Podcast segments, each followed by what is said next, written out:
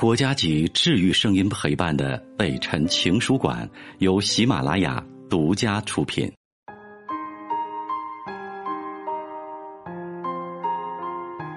北辰的情书馆，这里有写给全世界的心事，欢迎你的收听。在我认识的女孩当中啊，小月是最拜金的一个。早在我们还不知道情为何物的时候，她就信誓旦旦的。要嫁给一个有钱人，没钱吃什么喝什么，买个进口酸奶都要在货架前犹豫半天，不寒碜吗？小月的嘴皮子薄，说话又快又狠，那份尖酸刻薄劲儿，谁见了都想抡拳头揍他。因为一门心思想要做豪门太太，小月曾经拒绝过无数追求者。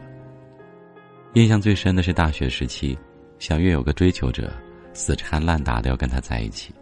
每天晚上去宿舍门口蹲他，还跟所有人发誓，不追到他誓不为人。他给小月买项链，丝带扎好了送到楼下，又打听到小月喜欢哆啦 A 梦，大大小小的买了十几个送去。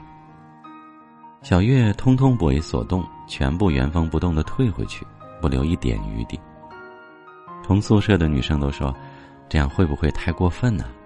小月说：“你信不信，我收了他几百块的礼物，他就得让我陪他睡。”他的猜测是对的。男生追她失败以后，就在校园论坛里发帖控诉小月瞧不起人、拜金、市井，帖子还被顶上了首页，一群人在底下跟着骂。小月便趁机教育我们：“看到了吧，千万别惹穷小子。”这样的小月最后嫁给了一个什么人呢？令人大跌眼镜的是，她的丈夫比追过她的任何一个穷小子都要更穷。男人的父母都是普通的工薪阶层，结婚给不起彩礼，就只办了酒席，房子就更没有了。两个人在城里租了间两居室，就开始了婚后生活。如今看他的朋友圈，总感觉小月像变了一个人。他再也不尖酸刻薄了，反倒变得岁月静好。时常晒出老火汤和烘焙小蛋糕，为周末的郊游兴奋不已，还心心念念着想攒钱给丈夫购置一套健身器材。这是被下了蛊吧？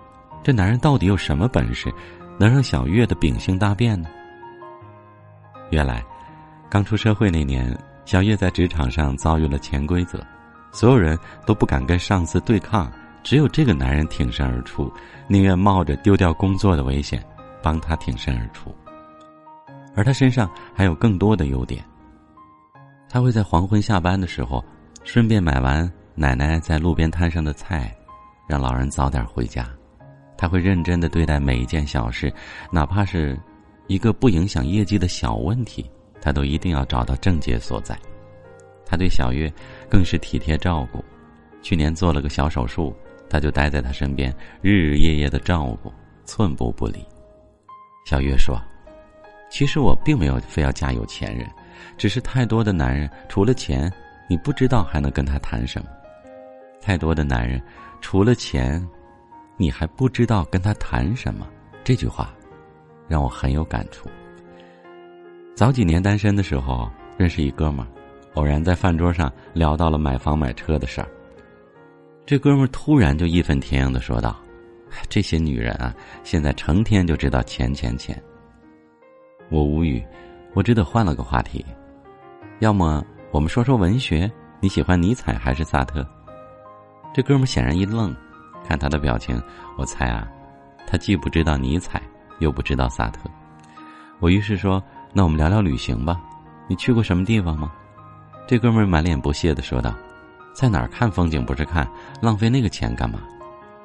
实在没有办法，只好聊一点自己不擅长的。那你总看篮球吧？说真的，他如果说他懂，我还真不知道该怎么接话。但谢天谢地，这哥们丢出一句惊天地泣鬼神的话：“我从来不看篮球，那么多人抢一个球，什么意思？”我倒吸了一口冷气，只好把话题扔给了他。结果那天晚上，他跟我聊了一天晚上，身边的女孩子有多不正经，化妆、涂口红，还天天朋友圈晒 P 过的照片，跟蛇精似的。说完，还义愤填膺的总结道：“都不是什么好东西，一个个还势利的很，还能说什么呢？”我只能告诉他，其实我也不是什么好货，而且比他们还势利。就在那一刻，我突然理解了小月，谈钱最低级，但对于很多人来讲，唯有钱还可以谈。我身边当然也有不谈钱的女孩，我曾经多次提到过一个朋友。她年纪轻轻的就年薪百万，这样的女人挑男人是不挑钱的，包她有的是，她要的只是纯纯粹粹能打动她的人。但遗憾的是，不需要跟人谈钱的她，已经好几年没谈过恋爱了。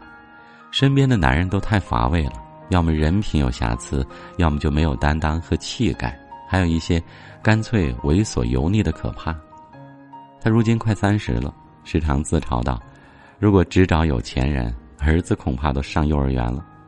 有钱人不稀缺，稀缺的是一个男人的品行、担当、气魄和真心。这些东西啊，说来一文不值，但往往能让一个女人甘心为之赴汤蹈火。比如小月，又比如我。如今我结婚了，老公同样穷的叮当响，结婚的全部彩礼就是一床四件套。天知道哪个鬼迷心窍，所有人都问我：“你不是一向视财如命吗？怎么这么就嫁了？”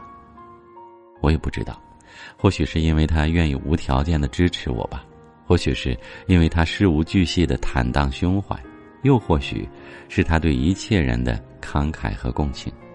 你看，女人就是这么傻，哪怕满脑子都是银钱之声叮当作响，也要在爱字面前折腰。你一旦令他爱上，他便给你日月星辰、江河湖海。但也总有一些男人，既没有良好的品行，又没有上进的本钱，颜值和才华两样全部占，就连小摊小贩买水果，都要讨点小便宜。他什么都没有，却怪你为什么不喜欢他？你们女人就是拜金。对呀，你知道，还不躲远点儿。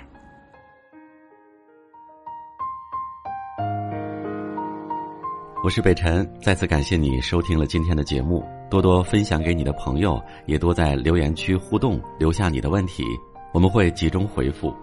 祝你幸福。